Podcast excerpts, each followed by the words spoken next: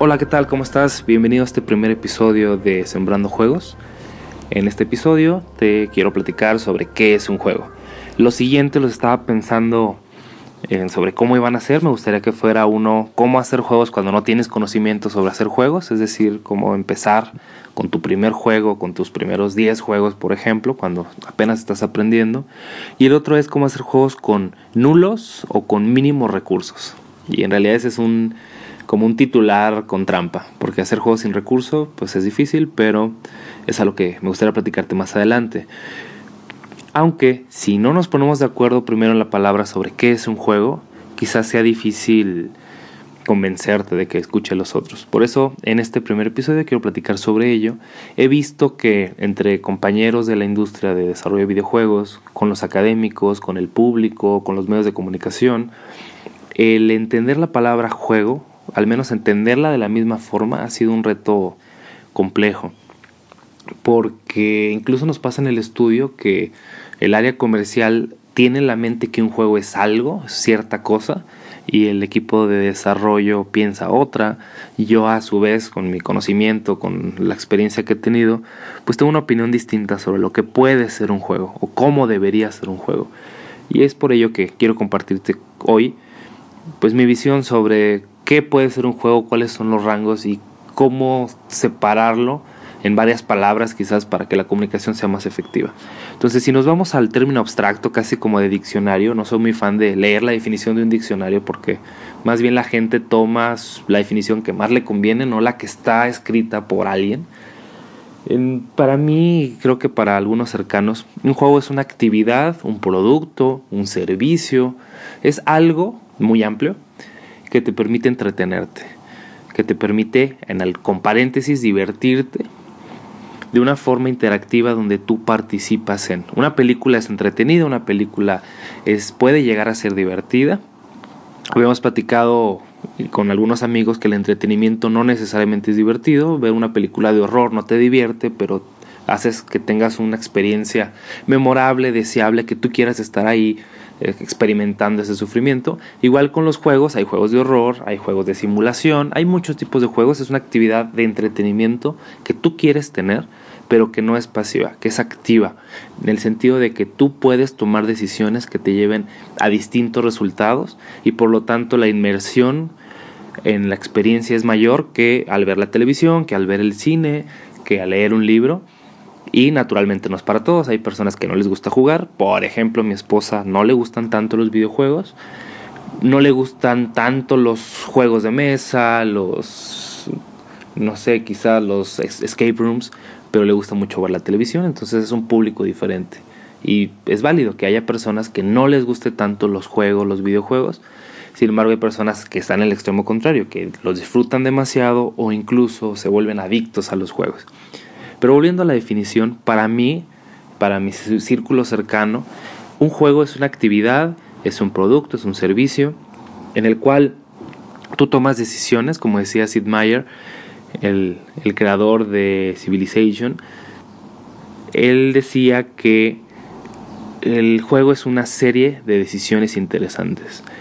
Es una forma de experimentar, una manera de, de tomar decisiones. Y aquí enfrente tengo un cubo de Rubik, por ejemplo. En, el, en, este cubo de Rubik yo puedo mover los elementos de una forma que me pone a pensar y me entretiene.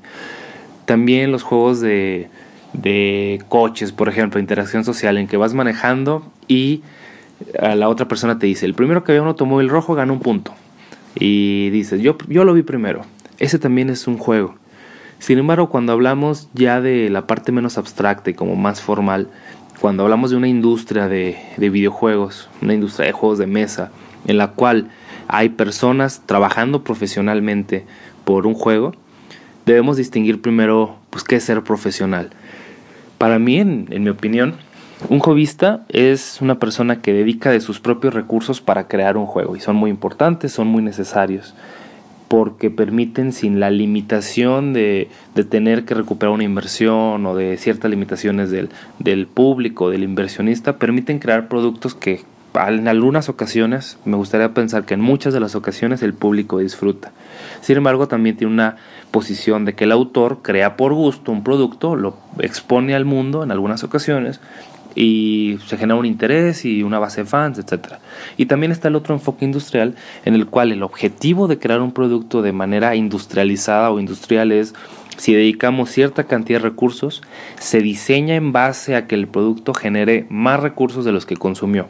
Voy a decir algo, si nos toma un año de trabajo, ese año lo multiplicamos por un sueldo, por ejemplo, y nos cuesta 10 mil dólares crear un juego, se espera que dentro de ciertas cosas financieras y, expectativas comerciales, etcétera, se recuperen esos 100 mil, esos 10 mil dólares dentro de un rango de tiempo esperado. Entonces, para no hacerlo tan complejo, un juego de mesa, una actividad divertida como gamification o juegos serios, un videojuego, para el enfoque industrial tiene una división muy importante, que es que genere más de lo que consume, que permita sostener al, estudio que lo desarrolla para crear un siguiente producto. Esa es mi definición de un juego industrial, por decirlo de alguna forma.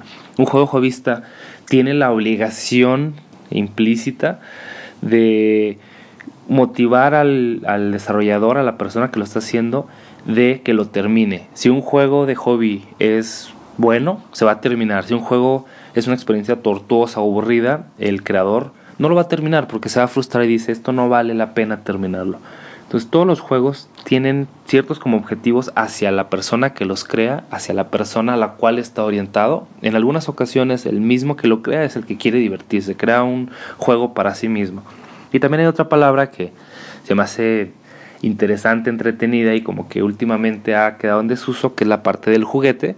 El juguete ocasionalmente se le se le deja nada más a los niños, pero también ha habido el renacimiento o el crecimiento de los juegos, juguetes para adultos, en el cual es quizás una pieza de plástico, lo orientan más con lo físico, que permite una mecánica de juego. Entonces es un tema súper amplio, abierto a muchísimos debates, pero para los siguientes episodios de este podcast, Sembrando Juegos, es la, la que me gustaría que tomáramos todo aquel producto, servicio, alguna actividad que nosotros diseñamos, ya sea con la intención de hobby, es decir, de crearla por gusto, con la intención de industria, de crear un producto que genere valor y la gente lo pague, con la intención de entretener a la gente, de que sea una actividad placentera, una actividad que la gente disfrute o mejore una experiencia que, que tiene, por ejemplo, en el trabajo, cuando te ponen a jugar en el trabajo en actividades de integración, el objetivo es que lo pases mejor, que no sé, sentado enfrente de la copiadora sacando, sacando las copias. Pues esto sería todo en el episodio de hoy, espero que te haya gustado. Recuerda que en los siguientes vamos a hablar de cómo hacer los primeros juegos, cómo hacerlos cuando no hay tanto conocimiento y cómo hacerlos cuando no hay tanto recurso. Entonces nos vemos hasta pronto.